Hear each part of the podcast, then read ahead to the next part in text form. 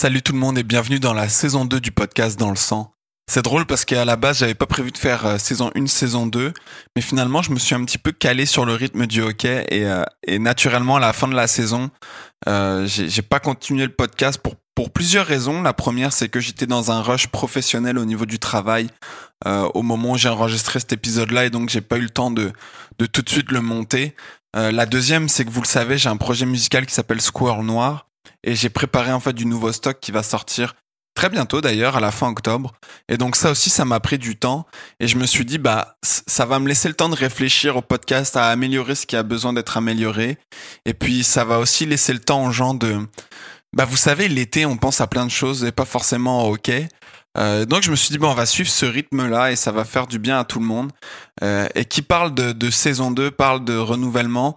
Et je me suis rendu compte en fait qu'en écoutant les épisodes euh, j'allais arrêter de faire cette petite intro un peu historique du lieu euh, parce que finalement elle revient naturellement dans la conversation par rapport à ma documentation, par rapport euh, aux souvenirs et aux anecdotes de l'invité. Donc je me suis dit que ce serait mieux en fait de la laisser de façon organique dans la conversation avec l'invité.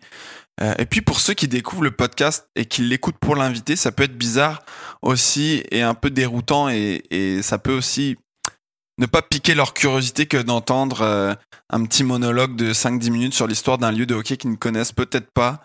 Donc je me suis dit, je vais vraiment, oui, mettre le lieu de l'avant, mais aussi l'inviter. Donc il y aura plus cette petite intro, à part euh, la petite jazette que je vous fais là, qui est déjà trop longue, je vais m'arrêter. Euh. Mais avant, avant de m'arrêter stupidement, il faut que je vous présente mon invité. Il s'agit de David Bocage, humoriste et créateur du podcast Dread sur le Tape, un podcast extrêmement apprécié et reconnu dans la communauté francophone du hockey.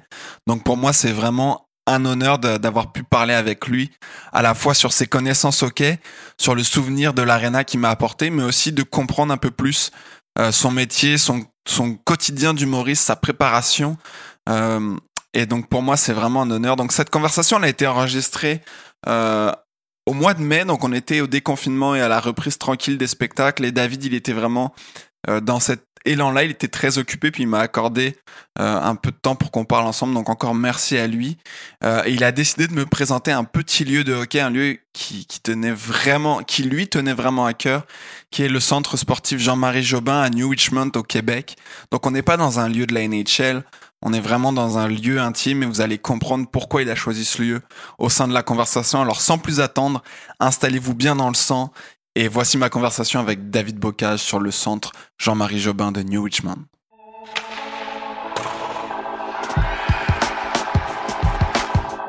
Bienvenue dans le sang, un podcast de la French Hockey. C'est pas trop déstabilisant de ne pas être dans son podcast et dans son univers. euh.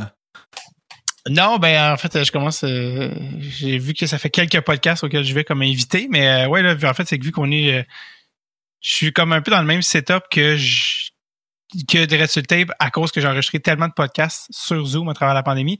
Là, Mhm. vu que je m'enregistre aussi puis que je t'envoie le son, on dirait que je suis comme dans un setup où tout semble indiquer que c'est mon podcast, mais non, en fait, ça ne l'est pas.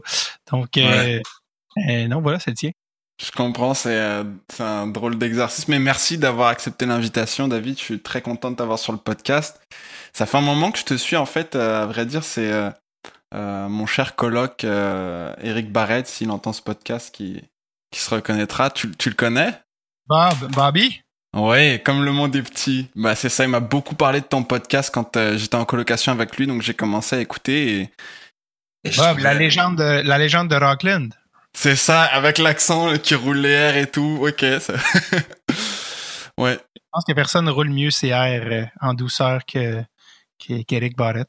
C'est fou, puis il m'a avoué que c'était pas euh, que c'était pas naturel. C'est qu'en fait, il a il a tellement aimé ça rouler ses airs que ça l'est devenu, mais à la base, il roulait pas ses airs. Il est devenu son, son personnage. Exact. Bon bah voilà, euh, Bob, si tu nous écoutes. Ça fait longtemps que je l'ai pas vu. Salut, Bobby. Je pense qu'il aller avoir un enfant, bientôt. Ouais, il va être papa bientôt, effectivement. Donc là, tous ceux qui connaissent pas Bob, un jour, il sera sans doute sur le podcast. On en a déjà parlé, vous inquiétez pas. Vous allez découvrir Bob la légende. Mais donc, je t'ai découvert à, à travers ton podcast, Dread sur le tape. Euh, et puis derrière, j'ai appris aussi que tu étais humoriste. Étrangement, je le savais pas. Euh, je t'ai découvert dans, dans, dans la série, euh, et là je vais jamais retrouver le nom de la série, mais où tu es quand, un animateur de camp d'été. Ouais, le Killing. Le Killing, voilà, c'est ça. Mais comment ça se passe? Comment, dans le milieu de, de l'humour, parce que tu es humoriste avant tout, euh, c'est reçu autant de passion du hockey. Est-ce que est-ce que t'as as toujours été vu comme le gars qui fait des jokes mais qui aime trop le hockey ou t'as-tu toujours eu cette euh, ambiguïté qui t'a suivi? Ben, honnêtement, c'est juste, euh, j'ai jamais trop réfléchi à la base, mais le hockey et l'humour, ça a toujours été mes deux passions depuis que je suis jeune. C'était pas autant cérébral dans le sens où c'était pas autant analysé, c'était juste comme ça.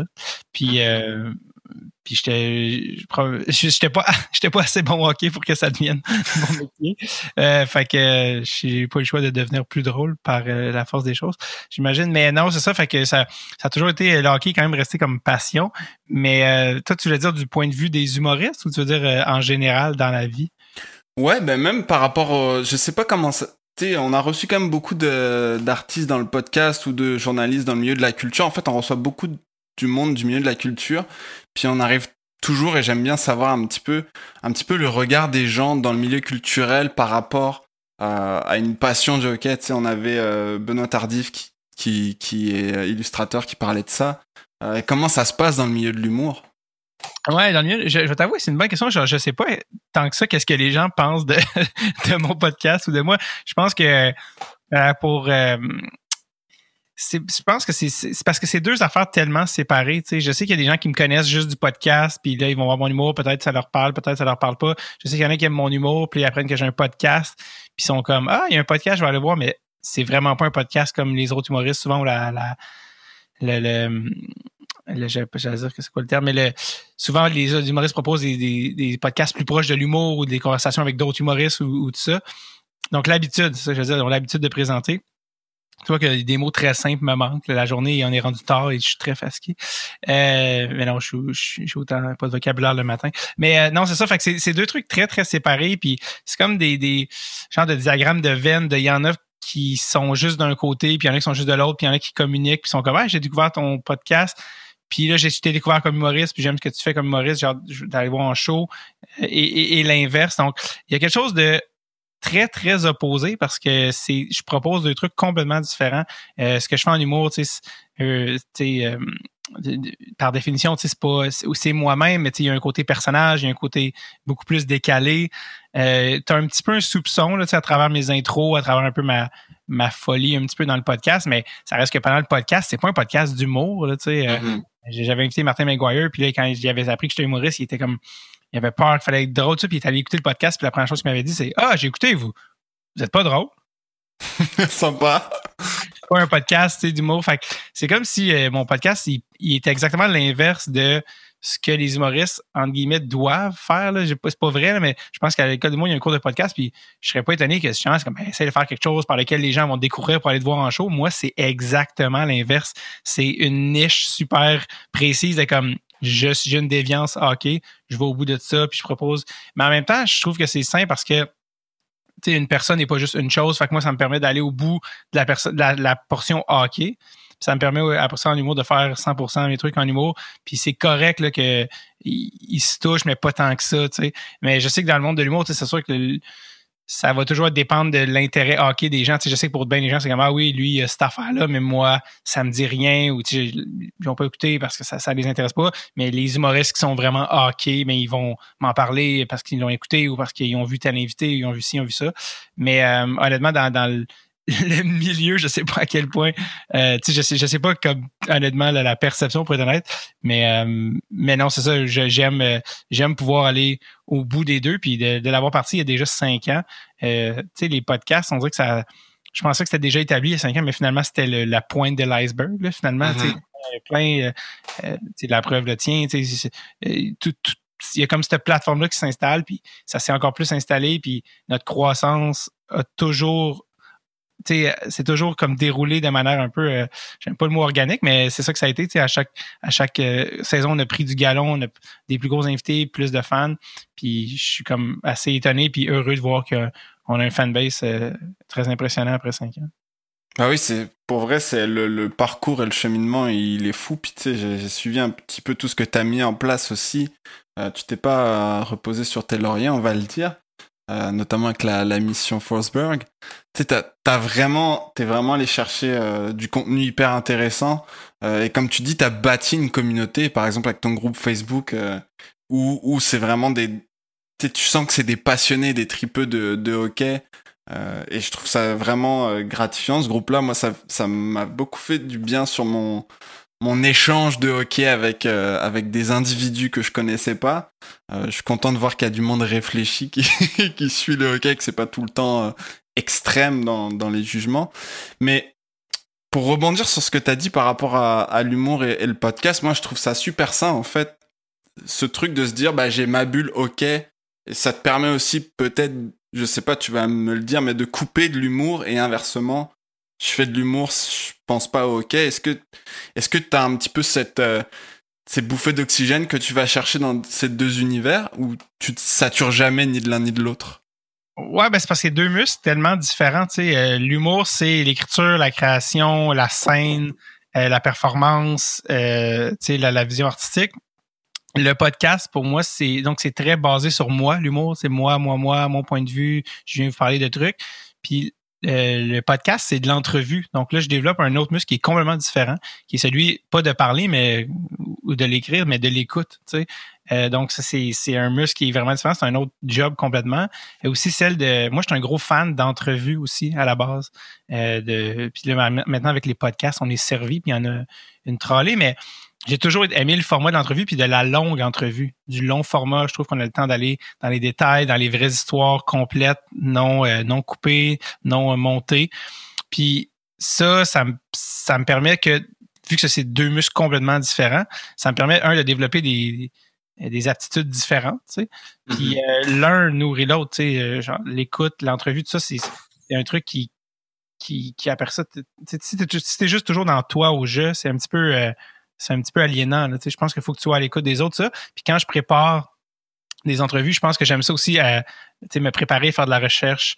Puis ça me permet un peu de, tant qu'à avoir le côté euh, un petit peu hockey, hockey crazy, ben d'aller au bout de ça, puis d'en faire quelque chose que je peux partager avec les gens, comme ce podcast-là, ces rencontres-là, puis toutes les, les informations qui que j'ai dans mon cerveau de hockey, que les gens sont comme, quand ça que tu sais ça ou telle affaire, c'est bien mon c'est techniquement, ce sont des informations qu'on pourrait dire inutiles. comme, mais ça sert à rien, mais en même temps, oui, ça sert au podcast, puis ça sert au fait que quand j'ai une conversation avec quelqu'un, je suis comme, oui, mais je connais tel joueur de 1987 parce que, ta, Donc, finalement, ça me permet de, de la portion comme euh, si on veut, hobby de mon cerveau de hockey, ben de la maximiser, puis en même temps de développer des attitudes que j'aurais pas développées, c'est-à-dire celle de, de mener une entrevue, tu sais, puis je le dis, là, je me considère certainement pas comme un, grand intervieweur, mais juste d'humblement apprendre un petit peu cette affaire-là, puis m'amuser avec ça au final, puis juste proposer euh, une approche au hockey puis aux, artisans du hockey différente de ce qui est proposé dans les médias traditionnels.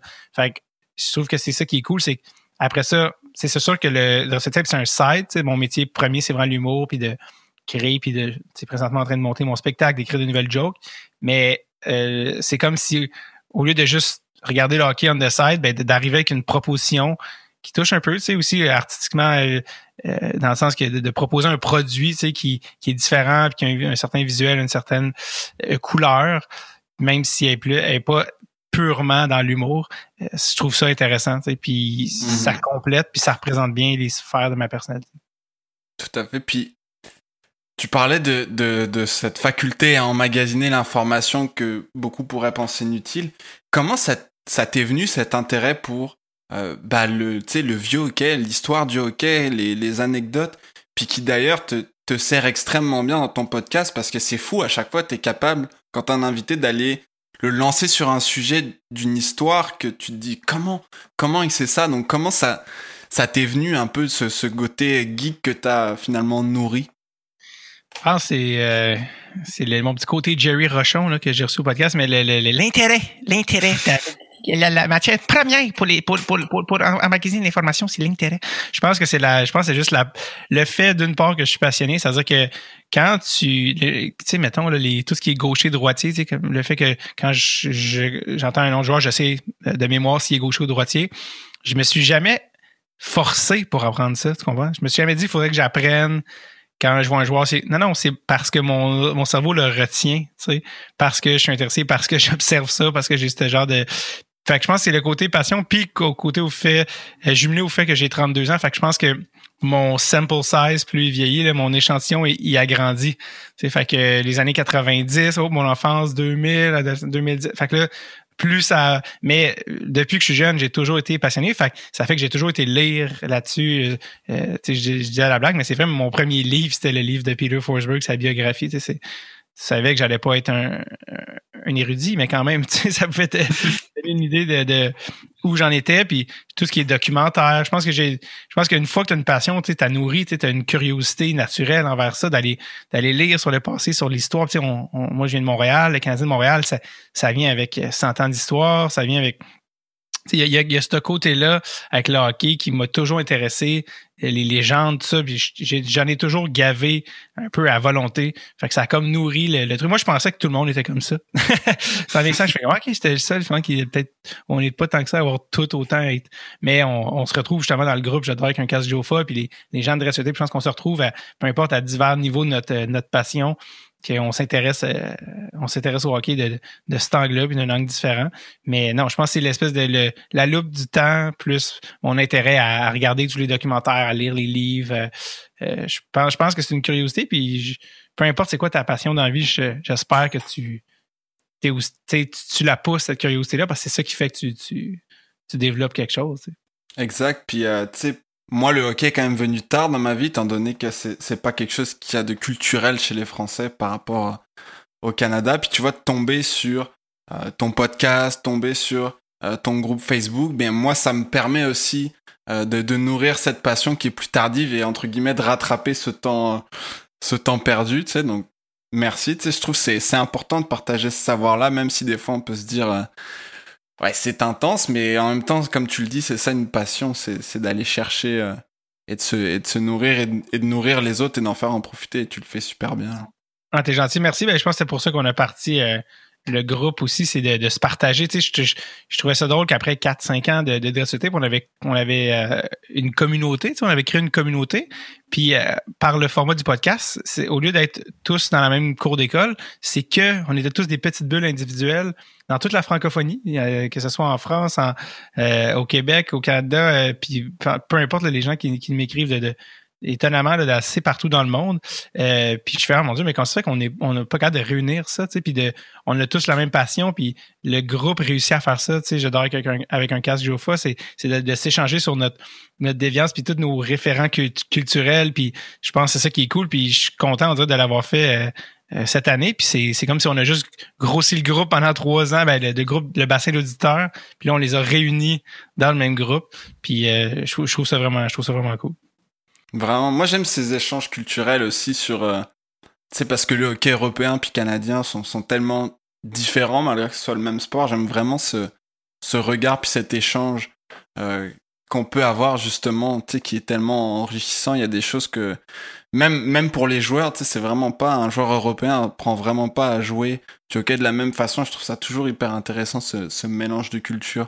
Et effectivement, ça, ça se retrouve bien. On, en a parlé beaucoup avec euh, Pierre-Édouard Bellemare, qui est français, qui, quand il est au podcast, mais tu sais, euh, tout ce qu'il a appris en, lui en Suède, puis quand il est arrivé dans la Ligue nationale, toute l'adaptation de, tu sais, où il allait dans les détails de, ouais, les gens disent souvent tel, tel truc, mais dans les faits, c'est quoi la vraie différence comme joueur, tu sais? Puis c'était, c'était quelqu'un qui, qui, était, qui était bien placé pour nous en parler, tu sais. Il est arrivé ici avec mm-hmm. 30 ans. Fait que euh, non, c'est vrai qu'on peut couvrir toutes les sphères du hockey. Puis il y a des gens qui nous écrivent de partout. Fait autant des, des trucs euh, d'Europe que de la nationale. Fait que c'est cool. J'ai une question euh, un peu cruelle pour toi, mais admettons que Dread sur le tape devenait quelque chose qui te permettrait d'en vivre et que tu devais faire un choix entre l'humour et le podcast. Ah, Honnêtement, euh, honnêtement.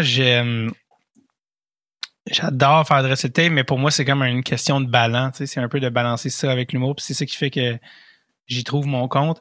Mais, euh, mais à la base, euh, je pourrais pas arrêter de faire des jokes. Puis parce qu'à la base, c'est ça mon, mon craft. C'est ça, c'est ça sur ça que je travaille. Puis si j'arrêtais l'humour pour faire que de tape, il, man il manquerait quelque chose. Euh, si j'arrêtais de faire de tape pour faire que de l'humour, il manquerait un petit quelque chose, mais euh, en fait un gros quelque chose, mais mais je pourrais pas arrêter. Surtout que tu sais, je me vois pas comme un journaliste sportif ou je me vois pas comme tu sais, je me vois vraiment comme un un dude qui qui euh, qui est un tripeux puis qui je sais qu'il j'espère être comme un, genre de tripeux 2.0 juste comme qui, a été capable d'amener sa passion en, en produit cool mais on dirait que ouais c'est ça si je faisais juste je faisais que ça on dirait que c'est moi il y a quelque chose qui reste moins dans le temps que tu sais qu'un quelque chose un show d'humour qui euh, qui est très personnel tu sais que tu mets tu alors que là c'est plus moi qui m'intéresse aux autres là tu sais. Donc c'est c'est vraiment une autre optique mais c'est un travail tout aussi valable mais non, euh, je peux pas autant m'exprimer dans le tape moi personnellement que je peux le faire, mettons évidemment artistiquement, créativement, dans un show d'humour où là vraiment c'est mon point de vue, mes chansons, mes blagues, euh, tout ça. Donc, euh, non, ça serait, ça serait un choix cruel, ça serait un choix injuste, mais, euh, mais je pourrais pas, je pourrais pas arrêter, arrêter l'humour, ça, ça ferait trop mal. J'aime vraiment l'image que tu allé chercher de Dread sur le Teps pour les autres, l'humour, c'est un peu comme ton yin et ton yang, j'ai l'impression, ton équilibre. Mais pour vrai, tu sais, parce qu'il y a aussi un moment l'humour, tu sais, de toujours être dans le, dans le détail, dans la virgule, dans le gag, dans l'efficacité, c'est assez aliénant, tu sais. Fait après ça, de dire, OK, attends, là, je, vais recevoir telle personne, je vais lire sur elle, je prépare une entrevue, euh, qu'est-ce qui m'intéresse cette personne-là dans la discussion, ça, ça aère quand même le truc, tu sais, puis t'as as besoin de ça, tu sais, t'as besoin de, de, de, de, laisser reposer les trucs, euh, puis d'y revenir, tu sais, de laisser mariner les trucs en humour, de laisser ton inconscient travailler, de revenir, de si t'es que là-dedans, il y a peut-être quelque chose aussi à un moment donné que ben ça t'aide pas là au final. Il faut, faut que tu euh, faut que tu décroches à certains moments pour y revenir euh, en force. Donc euh, tant qu'à décrocher, pourquoi pas faire des épisodes de Dress Tape que, partager avec des gens qui bon, hopefully les apprécient. Yeah, j'aime j'aime cette image. Puis tu sais c'est en fait, j'allais te poser une question, puis finalement, tu y réponds un peu, mais est-ce que des fois, tu as ce sentiment de quand tu mets trop d'énergie sur l'un ou sur l'autre, te dire oh wait, tu sais, faut faut que je me consacre un petit peu à l'autre parce que sinon, est-ce que des fois tu as ce sentiment de, de, donner plus d'amour à l'un qu'à l'autre, puis ça, ça te sonne une cloche qui te dit euh, prends une pause de celui-là? Euh, pour vrai, c'est important de savoir euh, pour, pour être heureux, là, puis au final être content de ce que tu as fait, c'est important de savoir c'est quoi tes priorités, tu sais, parce que des fois, tu peux si tu le sais pas, tu peux te perdre là-dedans, tu sais, puis de, à la fin de l'année, faire ah, pourquoi j'ai pas fait telle, telle, telle affaire? Ben, parce que finalement, tu as mis tout ton temps là-dedans, tu sais. Fait que moi, c'est, c'est très clair, puis c'est sûr qu'on a eu une année, une dernière année un petit peu euh, euh différente pour le moins. Euh, tu sais, moi, quand l'année dernière a commencé, j'étais vraiment dans le spectacle, créer mon nouveau matériel, j'avais des dates de bouquet, tout ça. Fait que donc, quand tout ça s'est arrêté, c'est sûr que ça change ton plan de match. Tu peux plus, dans mon, dans mon, dans mon métier à moi, tu sais, si t'es notaire, tu, tu pouvais continuer de travailler, mais moi, je ne fais plus faire le spectacle. Donc, c'est sûr que j'ai continué d'écrire, j'ai continué de travailler le spectacle d'une manière différente, mais ça a ouvert la porte aussi à, faire des, entrevues, par exemple, euh, à distance sur Zoom pour, pour Dress Tape, ça a ouvert d'autres portes. Mais euh, au final, euh, sais, mettons, là, les, shows reprennent ça. C'est très important pour moi de, savoir c'est quoi mes priorités, puis de savoir combien de temps je mets dans quoi, parce que sinon, tu, tu te perds, tu t'égares, puis tu t'éparpilles dans trop de, de trucs. Donc, tu sais, honnêtement, tu peux pas faire tant de choses bien. Tu peux en faire quelques mm mais tu peux pas en faire neuf. C'est impossible en termes de temps, en termes d'énergie, en termes de qualité. Donc, moi, ma, priorité numéro un, pour le moment, c'est vraiment euh, de créer du nouveau matériel. Tu vois, là, c'était audio, mais là, j'ai mon tableau ici avec des, trucs, mais j'ai deux spectacles de rodage samedi qui s'en viennent au terminal. Puis en ce moment, j'ai tellement de nouveaux matériel que j'ai jamais essayé. Tu sais, c'est vraiment grisant. En même temps aussi, évidemment, euh, ça vient avec son lot de, stress et de, euh, de bon, on sait pas comment ça va sortir. Mais ça reste que moi, en ce moment, c'est vraiment le spectacle. Donc, tu vois, le Dress n'est pas fini sa saison 5. Euh, oui, évidemment, là, tu on va travailler pour qu'il y ait une saison 6, mais je sais que dans le prochain mois, j'en ferai pas. Tu sais. Ouais. Je ferai pas parce que j'ai deux shows qui s'en viennent samedi, puis après ça, j'en ai deux autres dans deux semaines. Euh, de mon spectacle. Donc, il faut que je, là, je me concentre là-dessus. Il faut que, surtout après un an de, de pause forcée, euh, avec tout le matériel que j'ai accumulé, j'ai deux shows de rodage cette semaine aussi en prévision de ça. Donc là, tu vois, il faut savoir un peu quand euh, faire quoi. Donc, il y a les galas qui s'en viennent cet été aussi, il y a les auditions de Galus pour rire, il y a le gala comédia. Donc, tu sais, en ce moment aussi, en ce moment, c'est ça qui se passe. Il faut que je travaille là-dessus. Puis euh, quand il va y avoir des, des, des, vagues, ben je vais pouvoir faire OK, bon, on a quelques semaines pour euh, ici peut-être booker des épisodes de Direct Tape. Parce que Direct Tape, c'est quand même 26 épisodes par année. Ouais. Donc, quand même euh, beaucoup de travail, tu sais, c'est des, des longues entrevues, c'est beaucoup de temps, c'est beaucoup de booking, c'est beaucoup de logistique. Donc, euh, puis là, avec la pandémie, on ne sait pas ce qu'on va pouvoir faire en personne. Donc, tout ça pour dire, c'est très important de savoir quand mettre ses énergies. Donc, euh, DRCT reste encore un projet important, mais là, tu vois, il faut, dans, mettons, dans, dans à court terme, il faut que je le mette sur le rond en arrière, puis que je puisse me concentrer, parce que sinon, euh, mon spectacle sera pas euh, aussi bon, tu sais, il faut que, faut que, j'utilise mon énergie à bon escient. Je comprends. Et euh, tu, toi, t'as as repris la scène quand on se là, t'as repris la scène un petit peu depuis que ça a déconfiné? Comment ça s'est passé un petit peu ton Ouais, je suis venu à Gatineau la semaine dernière. Donc, euh, ouais, ça, a commencé tranquillement. Écoute, euh, il y avait, il y en avait un peu à l'été dernier dans le déconfinement. J'avais fait au festival à Québec. J'avais fait deux shows de rodage à Montréal. Après j'en ai fait quelques-uns au retour, puis rapidement, ça a été le reconfinement. Euh, après ça, bon, là, plus récemment, là, on a euh, j'ai participé au Comic Club, là, qui est un, un show que, que, que ma boîte de production euh, nous, nous envoie un peu avec Dominique et Martin. Ça me, ça. Tout ça, on fait des, des, petits, des, petits 20 minutes dans, dans les diffuseurs. J'ai eu la chance aussi de faire la première partie à Pierre-Yves Roy Desmarais qui euh, est parti, euh, on est parti pendant dix jours faire toute la, la Gaspésie, Québec, le Bas-Saint-Laurent. Donc, euh, malheureusement, Rimouski est en zone rouge, donc on a dû sauter le show de Rimouski. Mais là, tu vois tranquillement, avec l'annonce des, des, des, heures qui tombent, tu mes deux spectacles sont cette semaine ont été mis plus tôt, mais ceux qui s'en viennent en juin, je vais pouvoir peut-être remettre des heures plus normales. Mais le gars juste pour rire a dit qu'elle allait avoir lieu en personne, Comédia, à Québec, c'est supposé avoir lieu. Donc, tranquillement, les spectacles reprennent, mais les soirées de rodage qui nous permettent de vraiment écrire du matériel sont, sont très, très, très rares. Il y en a une le jeudi, là, celle de Charles Pellerin, mais c'est encore euh, au compte-goutte pour développer du matériel, c'est difficile.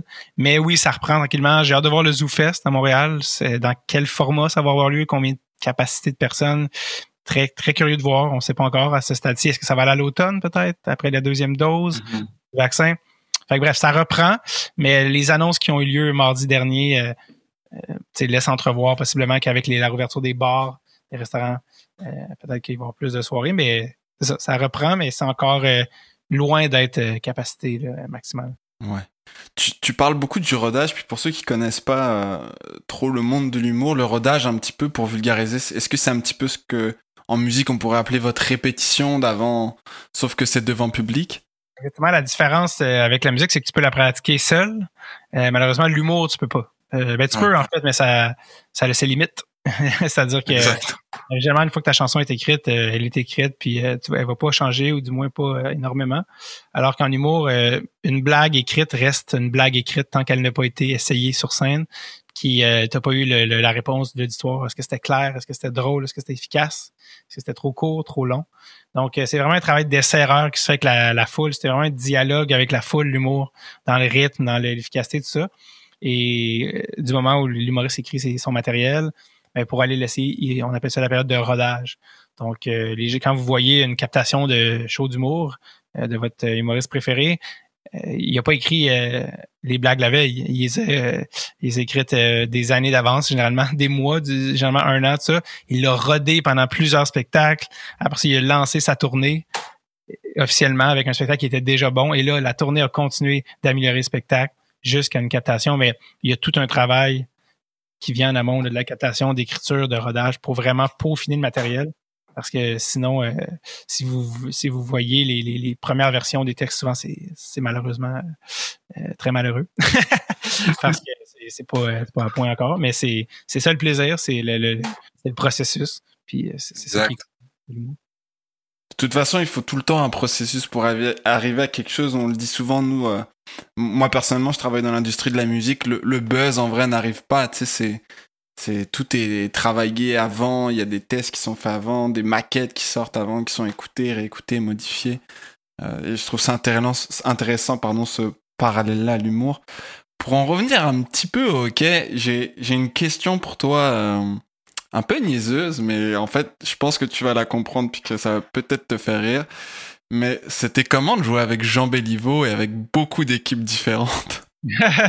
Ouais, faut, Je pense qu'il faut expliquer les référents pour, euh, j'ai eu la chance de, de me faire demander par, euh, par un, collègue, un ancien collègue et ami qui m'a demandé euh, il y a quelques années, il m'a appelé, il m'a dit As-tu encore les cheveux longs J'ai dit euh, Premièrement, bonjour, on s'est pas parlé depuis six ans. Il m'a dit Non, je t'ai demandé As-tu encore les cheveux longs J'ai dit Ouais, euh, ouais, ouais, pourquoi? Puis il dit Là, j'ai besoin de quelqu'un, je fais les chorégraphies d'une série de hockey sur Jean Béliveau, puis j'ai besoin de quelqu'un avec les cheveux longs parce que ça se passe dans les années, je pense que c'était 70, fin 60, 60, début 70. Puis euh, il dit j'ai besoin de quelqu'un comme. Fait que j'ai dit oui. Fait finalement, je me suis ramassé à être figurant de hockey pour euh, la série Béliveau euh, qui avait été joué, qui avait joué, je pense, à Historia, ou je me souviens plus quoi à l'époque. Ouais, c'est ça. Et puis c'était, je pense, un quatre épisodes, un genre de téléfilm. Puis sauf que ce qui est drôle, c'est que on n'était pas 8000 joueurs de hockey, on était une dizaine ou une quinzaine, peu importe, on n'était pas tant que ça. Donc, ils nous réutilisaient pour chaque scène. Donc, ils, m'ont fait changer d'équipe à peu près sept fois. Puis, euh, je passe dans les deux mêmes épisodes où euh, on me voit clairement jouer pour différentes équipes dans le même épisode, tu sais, comme Minnesota, euh, Chicago, Toronto. fait que Montréal. Fait que finalement, j'ai comme j'ai eu une grande carrière en très peu de temps, mais quand même. C'est ça. donc, des gens m'ont écrit en me disant, ah, attends, je pense Puis à cause que j'ai les cheveux longs dans le vent parce qu'on n'a pas de casque, on dirait que c'est comme plus facile de me remarquer. Fait que c'est un peu comique parce que hey, tu encore ce gars-là? ouais, ça, mais ça avait été euh, super cool l'expérience. Puis ça, c'est Alex Dandonneau, qui est le, frère de Mathieu Dandonneau, qui est coach au Cégep André Laurando, qui, avec qui j'avais coaché à l'époque à Brébeuf, qui était engagé comme chorégraphe de hockey. Donc, lui devait recréer les scènes historiques de tel but, tel et tel but. Puis il avait vraiment reproduit de manière assez exacte euh, des buts précis de, la demi-finale, de la finale, mettant en vedette évidemment Jean Béliveau. Donc, euh, ouais, ça a été ma, courte, brève incursion dans le hockey professionnel. Euh, c'est le plus proche que j'ai été de jouer dans la Ligue nationale. C'est euh, dans cette série-là. Donc, voilà. Je pense que tu as battu le record de Galchenyuk de changement d'équipe en, peu de temps. D'ailleurs, qui est le joueur qui a joué pour le plus d'équipes de tous les temps dans la Ligue nationale? Je pense que c'est Mike Sillinger. Euh, je pense que c'est comme 12, 12 ou 13 équipes, mais Mike Sillinger. Et si t'as si t'as pas bon, t'as le temps de m'envoyer un MP pour corriger que j'ai dit le podcast. Mais euh, parle-moi juste, euh, j'aimerais te poser un, tout petit peu des, des, questions par rapport à ce tournage. Est-ce que, euh, puis là c'est des questions niaiseuses, euh, par rapport à tout ce qui était équipement, etc. Est-ce qu'ils avaient fait une recherche d'équipement C'est toi qui es venu avec tes patins ou c'était des vieux euh, C'était tout pris en tout euh, pris en charge évidemment par une équipe de production là, qui, qui, qui travaillait très fort. C'était une série qui avait un énorme énorme budget également pour la, la, télé québécoise. Je pense que je pense que c'était un million par épisode, du jamais ah vu au Québec. Euh, parce que pour à l'époque à laquelle on est, là, on est, c'est plus genre de la télé. Donc, il y avait une équipe de production au niveau des accessoires, euh, une, la, la seule chose qu'il nous demandait, c'était de fournir une vieille paire de patins. Donc, il allait prendre la botte, la, la en français, on dit spray painter. Il allait la, la peinturer avec la, la, peinture en canette, euh, en noir, pour comme masquer la botte, puis remplacer la lame par une lame d'époque. Donc, pour que, parce que patiner avec des patins d'époque en cuir, c'est impossible. C'est cassé, c'est tout mou. Euh, c'est impossible. C'est impossible de patiner avec ça aujourd'hui. Et donc, déjà, juste les vieilles lames, c'était vraiment bizarre. Là. Les, tournants étaient comme. C'était, on n'est pas habitué à, à, ça. Donc, euh, mais eux, tout ce qui était équipement, les chandails, euh, les, tous les trucs d'époque, c'était tout fourni par eux pour que ça soit vraiment euh, vraisemblable que ce soit d'origine. Mais c'est ça, la botte du patin, c'est le seul truc qu'on fournissait. Puis, euh, mais sinon, le reste, les bâtons en bois avec aucune aucune curve. Il n'y avait pas de courbe, évidemment, dans les, mm-hmm. bâtons. C'était tout, fourni par la production. Donc, euh, non, ils ont fait un gros travail à ce niveau-là. Ah, yeah, c'est vraiment cool. En tout cas, la, série est magnifique. Puis, tu viens de parler du budget. Je pense que, que ça se voit. Sais, c'est vraiment les reconstitutions des. Tu à un moment, au début de la série, ça se passe dans la ville de Québec. Les reconstitutions sont vraiment euh, bluffantes, en tout cas. Donc, si vous n'avez pas vu encore Béliveau, je vous invite vraiment à, aller voir cette série. On va s'en venir tranquillement euh, un petit peu vers l'aréna que tu as choisi euh, de parler de ton souvenir. Je t'avoue que ça a été difficile de trouver des, des éléments pour me documenter. So, j'ai écrit euh, à la ville. J'attends toujours euh, leur retour à la ville de, de New Richmond. Euh, pour avoir des informations, je me suis demandé s'ils n'avaient pas des, des, des, des, archives, des anecdotes sur le lieu. Donc, si j'en ai obtenu, tu l'entendras dans l'intro de l'épisode. Mais C'est ça. Toi, ce lieu-là, tu l'as choisi parce qu'il avait euh, aussi euh, une symbolique euh, personnelle. Est-ce que tu, tu, veux me parler un petit peu donc du centre sportif Jean-Marie Jobin de New Richmond?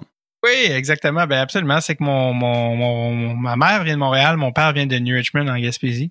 Puis j'ai comme partagé un peu ma, ma, vie entre, entre les deux, mais plus, plus basé à Montréal, mais la Gaspésie a toujours fait partie de ma vie, puis occupe évidemment une grosse partie de mon mon cœur. Et puis l'aréna de New Richmond, c'est l'aréna euh, qui a été euh, rebaptisée dans les dernières années, le complexe Jean-Marie Jobin, parce qu'il y a la piscine à côté. Et euh, en fait, c'est que c'est mon grand-père, lorsqu'il était maire de New Richmond, donc le père de mon père, qui avait, je pense, instigé, si je me trompe pas, la, construction de l'aréna. Et c'est encore l'aréna d'origine, ou presque. Euh, en ce moment. Je suis retourné jouer euh, l'année dernière, pendant le COVID, on pouvait réserver la glace pour un groupe euh, pour en privé, parce qu'on ne pouvait pas mm-hmm. aller. et puis j'avais été jouer, j'avais été jouer tout seul, puis c'est les mêmes bambois, les turquoises. Et oui, la, la couleur turquoise dans une arena, il y a, il y a comme une. Écoute, on dirait qu'il fait plus froid que dehors dans l'aréna. Vraiment une arena. En fait, je, je sais qu'en ce moment, ils sont à la recherche de financement euh, ils ont vraiment, ils ont vraiment comme à travers les années, ils ont un petit peu rénové l'aréna, mais là, ils sont arrivés au bout de ce que les rénovations peuvent faire. Puis je sais qu'ils sont à, la recherche de, de subventions et euh, pour que en fait l'aréna soit complètement refait, ce qui le mérite ben, au passage. Donc, euh, donc les, les, les chambres, c'est vraiment comme des, des, des, les bancs en bois. Il y a vraiment quelque chose de complètement vintage, complètement d'une autre époque. Puis le fait que, tu sais, je sais que mon grand-père était très impliqué à l'époque, il était sur le chantier. À chaque soir, il allait voir, il allait parler aux gars, tout ça. Et euh, je trouve ça cool. Je trouve ça vraiment cool que mon ben grand-père a instigé ça. La, la blague un peu, c'est que mon grand-père était maire à ce moment-là, mais mon grand-père, c'était un, un, village, il était pas maire à temps plein. Là, il était en fait euh, docteur de, de, de, de profession de, de jour. Il avait même été un peu coroner également, comme quoi il a beaucoup de métiers. Tout ça pour dire, quand il a été euh, défait à la mairie, le, dans les maires suivants, c'était peut-être même le maire d'après, mais ça a été Jean-Marie Jobin. Donc, il a été maire, après ça, Jean-Marie Jobin, pour comme 35, 30 ou 35 ans. Il était là euh, pratiquement jusqu'à sa mort. Puis euh, après, ils ont renommé le complexe en l'honneur de lui, mais ce qui est drôle, parce qu'en fait, c'était, ça avait été construit juste avant par mon grand-père. Ça me faisait un peu rire parce que après ils ont, ils ont nommé euh, la salle communautaire en l'honneur de mon grand-père. Et puis, euh, c'est assez, assez particulier parce que j'ai, j'avais jamais eu la chance de jouer euh, sur scène en Gaspésie. En fait, j'avais joué en Gaspésie, mais j'avais pas eu la chance de jouer à New Richmond même, où on a une maison où c'est vraiment là l'ancrage. Jusqu'à tout récemment, c'est-à-dire il y a une semaine ou deux, avec Pierre-Yves on commençait la tournée de Gaspésienne à New Richmond. OK. En arrivant à la salle de spectacle par le, loading dock, comme on dit, la, la, la porte arrière euh, où on décharge les décors. J'arrive, c'est vis-à-vis le centre communautaire, c'est écrit le centre Adrien Gauvreau, qui est le nom de mon grand-père. Donc c'était assez spécial d'arriver, puis ils l'ont tous ils l'ont tout rénové le centre. Donc ce qui est ironique, c'est que le centre communautaire était rénové, il est à neuf, il y a le nom de mon grand-père et l'aréna qui avait initié, qui euh, qui est, qui attend, qui, qui souhaite avoir des subventions, porte le nom de l'autre Donc tout ça est super euh, surréaliste. Mais d'arriver à New Richmond puis de voir le nom euh, de mon grand-père sur le, centre communautaire juste à côté de la salle de spectacle, c'était assez particulier. Puis c'est ça, c'était pas l'ironie dans le, choix des noms. Donc voilà, mais donc cette, cette patinoire-là, il y a, y a, quelque chose de spécial. Tu sais, puis mon père l'avait loué quand on était jeune. C'est là que mon père euh, euh, aller arbitrer quand il était euh, parce que mon père était pensionnaire en ville. Donc quand il retournait à Noël chez ses parents il disait ben les équipes sont déjà faites. Fait que mon, il disait euh, tu peux arbitrer. Fait que mon père arbitrait. Ok. Donc ça a été là aussi qui a touché à ça. Mais il y a quelque chose avec l'aréna d'un village. Il y a il y a quelque chose, il y a une âme par rapport à ça. J'en parlais des fois, tu sais, comme les gens, les gens qui ont la même déviance que moi, mais Sam Breton, qui est humoriste, quand on arrive dans un village, on veut tout le temps aller voir l'aréna. On est obsédé avec ça. On arrive à Bécomo, on passe devant l'aréna. il y a de l'action, on va aller voir. sais on est comme. Il y a quelque chose avec l'aréna, il y a comme ce lieu-là, cette espèce de. Il y a comme une paix intérieure qu'on est dans une aréna. Il y, a, comme quelque chose comme le temple de glace. Donc, euh, ouais, donc l'aréna de, de, de, New Richmond a cette saveur-là. Puis on dirait que je suis content d'en parler aussi parce que je sais justement que en ce moment, je pense qu'ils ont fait une demande pour un projet pour vraiment reconstruire le truc. Puis New Richmond euh, mérite vraiment euh, son aréna, mérite une aréna à la hauteur de la ville. Puis il y a beaucoup de joueurs qui sont sortis évidemment de la Gaspésie à travers les années. Il y en a à peu près un par 7, 8, 10 ans, mais tu vois, récemment, Cédric Paquette, euh, qui a gagné la Coupe Stanley avec Tampa Bay.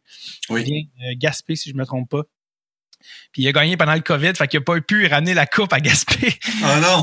parade, donc c'est euh, vraiment vraiment plate parce que avant ça il y a eu Mathieu Garon qui venait de Chandler bon du bas du fleuve là, Rimouski Jordan Caron j'en oublie là, mais bref il y, a, il y a quand même un historique tu sais moi aussi de la Gaspésie c'est là que j'ai joué le plus de hockey extérieur de ma vie tu sais puis le hockey extérieur c'est très important dans euh, dans le développement d'un joueur tu sais, à moins Sinon, tu peux pas jouer autant. dans- y a pas tant, t'as pas tant de temps de glace que ça, des fois, dans le hockey organisé, dépendamment de Mhm. calibre que tu joues. Puis euh, c'est chez mon ami euh, Jean-Simon Cormier à New Richmond où j'ai joué le plus de hockey extérieur avec sa patinoire. Puis quand tu penses, quand tu me demandes, si tu me demandes la, la, la définition de bonheur, moi je, je me souviens être adolescent puis jouer au hockey de après souper jusqu'à une heure, deux heures du matin, puis aller manger au fin gourmet euh, qui est sur la 132 à New Richmond qui est ouvert 24 heures. C'était comme la définition de je pense pas que ça peut être mieux que ça la vie. Je pense que c'est le top. C'est ça. Le film. Donc, euh, le hockey, New Richmond, tout ça, c'est très associé dans mes souvenirs. Puis, euh, tu sais, d'être assez vieux pour, pour avoir son permis de conduire, donc tu peux aller jouer tout seul, tu peux aller manger après, tu peux rentrer tard et tu recommences chaque jour. Pour moi, c'était euh, c'était le bonheur. D'ailleurs, euh, spécialité locale, peut-être, ça vient des maritimes, mais les doigts à l'ail du fin gourmet, c'est comme une pizza extrêmement mince OK. euh, qui font juste après 5 heures parce que le four avant est comme pas utilisé. Parce que, bon, fouille-moi pourquoi. Là, le fin gourmet, je pense qu'il est plus 24 heures parce que la main-d'œuvre est un problème. Bref, peu importe. Les doigts à l'ail à New Richmond à 1 heure du matin après avoir joué au hockey, c'était comme. C'était en plus, t'es adolescent, fait que tu prends pas de poids. C'était incroyable. C'était incroyable. C'était la belle époque. Donc, euh, pour ces raisons, j'ai choisi euh, New Richmond et le complexe Jean-Marie Jobin. Puis J'espère euh, y retourner euh, prochainement. J'ai j'ai tellement de questions puis tellement de choses à te dire par rapport à tout ce que tu viens de me dire. Déjà, on parlait tantôt de, la différence euh, entre un Français qui a le hockey un peu plus tard dans sa culture. Moi, quand je suis arrivé ici, et justement que euh, Eric me disait, euh, je, vais te sortir jouer au hockey, je disais, oh, on va aller, on va aller à quelle arena par réflexe? Puis là, il me dit, mais voyons donc, David, on joue dehors ici. Tu sais, comme moi, ça, ça n'arrivait pas. Chez moi, la- l'aréna la, plus proche était à 30 minutes de voiture. Ça te coûte tout le temps 8 pièces. Tu sais, c'est payant en plus. Donc, ça te coûte 8 pièces pour aller, juste aller jouer, plus la location de patins. Donc, moi, j'ai découvert ma vie à, à, à 24 ans, effectivement. Euh, et maintenant, tu vois, dès que, dès que je peux, je vis à côté d'une aréna, je sors, puis je joue 4-5 heures. Euh, le, le chandail, ta sueur devient gelé dessus.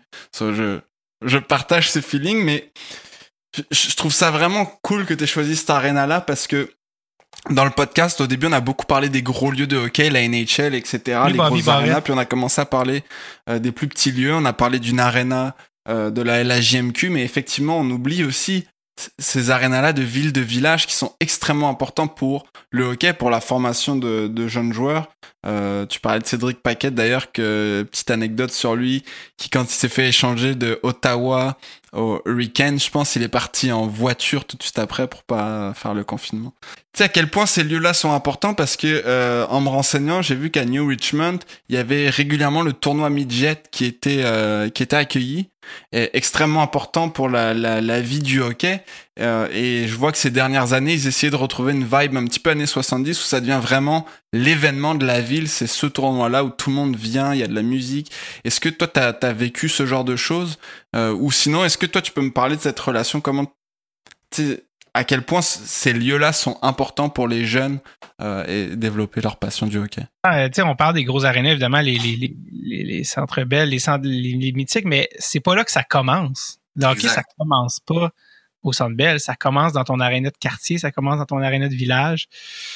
C'est là que le feu, euh, c'est là que la braise pogne, comme on dit, c'est-à-dire c'est là que la passion naît, puis il y a une magie, puis tu sais, quand tu m'as demandé ah, de quelle aréna tu as envie de parler, tu sais, c'est les premières arénas qui me viennent en tête, D'ailleurs, euh, j'ai fait une recherche hier avec mon frère, on se demandait si Arena c'est masculin ou féminin. Je me suis demandé la même chose, figure-toi. Sur Internet, ils disent les deux. Il y en a qui disent un Arena, une Arena, mais j'aurais cru que c'était plus masculin. Mais euh, en tout cas, bref, euh, s'il y en a qui nous, réécri- qui nous réécriront pour donner la réponse, mais dépendamment, là, je pense que la Larousse donnait les deux, bref. Mais ouais, les premières arénas qui me sont venues en tête sont les, euh, les arénas d'enfance. tu sais. Donc, c'était, tu sais, moi, à Montréal, c'était Étienne Desmarteaux ou Caroline Ouellette euh, qui qui a été capitaine de l'équipe canadienne olympique, c'est là que ça a commencé pour elle aussi. Tu sais, puis euh, le, Père Marquette, où je suis pas retourné depuis des années, mais c'est comme c'était toutes mes soirées, mes, mes fins de semaine. C'est là que tu développes la, la, l'obsession du hockey. Puis c'est tous des vieux lieux. Il y a vraiment une architecture, des couleurs des années 70. Il y a quelque chose de, pour certains qui auraient dit désuet ou, ou délabré, mais il y avait une esthétique en même temps que j'aime avec ça, le, béton, l'acoustique d'une aréna, l'odeur. Euh, puis c'est là que ça se passe, les, les tournois de hockey, cette magie-là de partir en, euh, en tournoi, de, jouer contre des équipes de, régions que tu n'as jamais la chance de jouer contre. Donc c'est ça, c'est pour ça qu'il y a quelque chose pour moi que les arénas locales, que c'est là que ça se passe. C'est là, c'est là que c'est dans ton aréna où les gens après vont dire ah c'est ici que Brandon Gallagher a joué son hockey mineur, c'est ici que euh, Carey Price a commencé, c'est ici que Philippe Dano, euh, Victo, c'est ici là que euh, la fameuse porte de garage des parents à, à Phil Dano qui a, qui a magané parce qu'il il pratiquait, ses tirs puis jusqu'à jusqu'à en défoncer la, la porte puis il leur avait dit quand je vais faire la nationale je vais vous acheter une nouvelle porte de garage puis comme de fait quand il a eu son premier contrat acheter une nouvelle porte. Mais c'est ça, c'est là que ça commence. C'est la pratique, la répétition, les heures de sueur.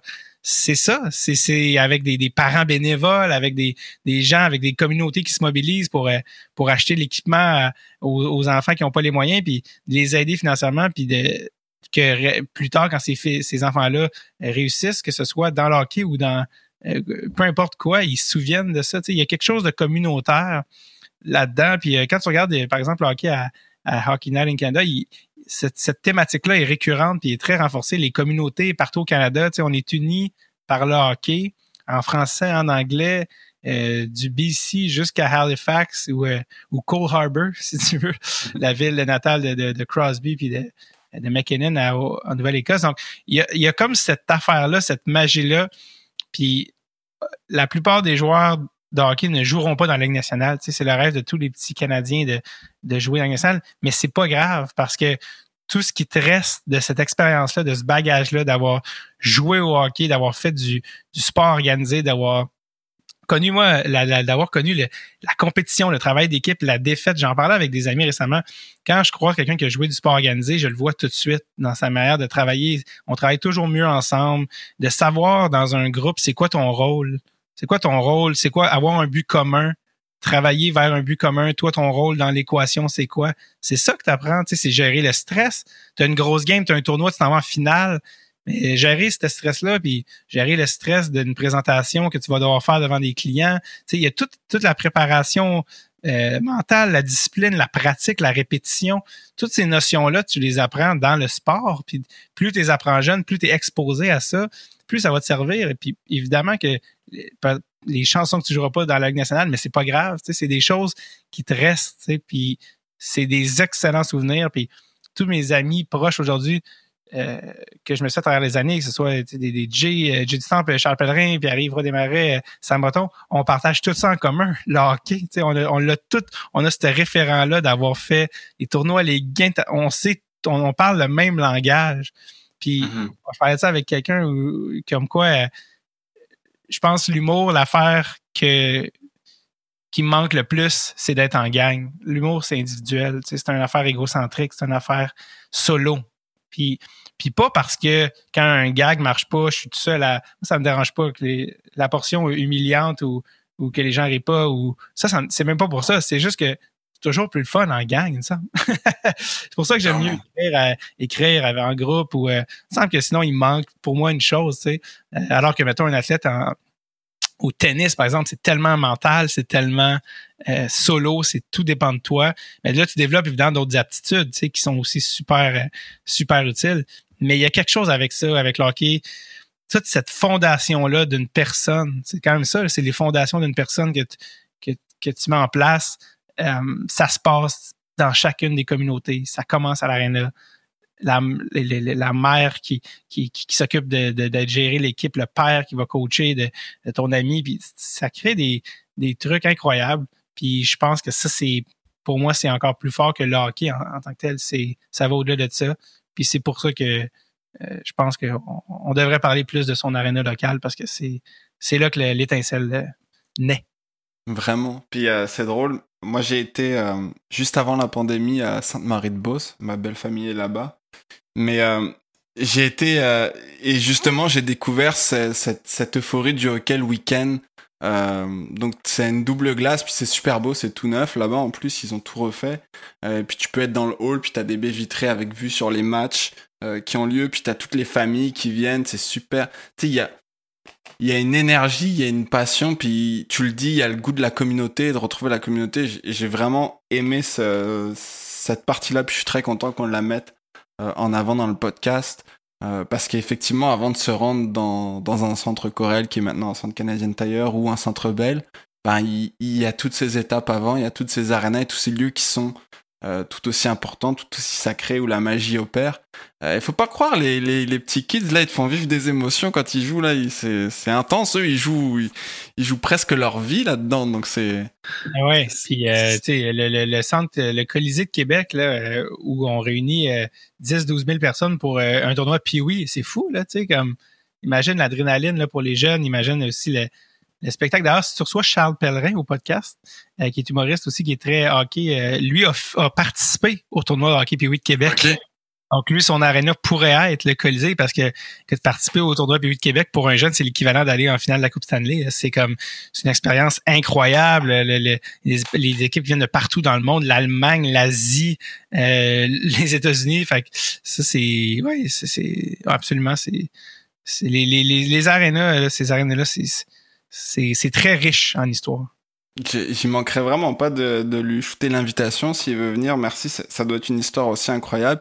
je, trouve que dans toutes ces histoires et en fait dans tous ces, lieux, puis c'est pour ça qu'on en parle, euh, on, peut se dire qu'on est fou de, de, des fois d'intellectualiser un lieu euh, et qu'il y a peu d'intérêt, mais en fait c'est euh, je me suis rendu compte à quel point il y a, y a, tellement d'émotions et de, et de souvenirs attachés à des lieux et que c'est toujours hyper intéressant. Puis pour revenir à, au centre sportif euh, Jean-Marie Jobin, euh, j'ai vu aussi euh, toute la, la, la rénovation qu'ils essayaient de faire parce qu'il n'y a plus de subventions pour construire des lieux tout neufs où c'est devenu très difficile de les avoir.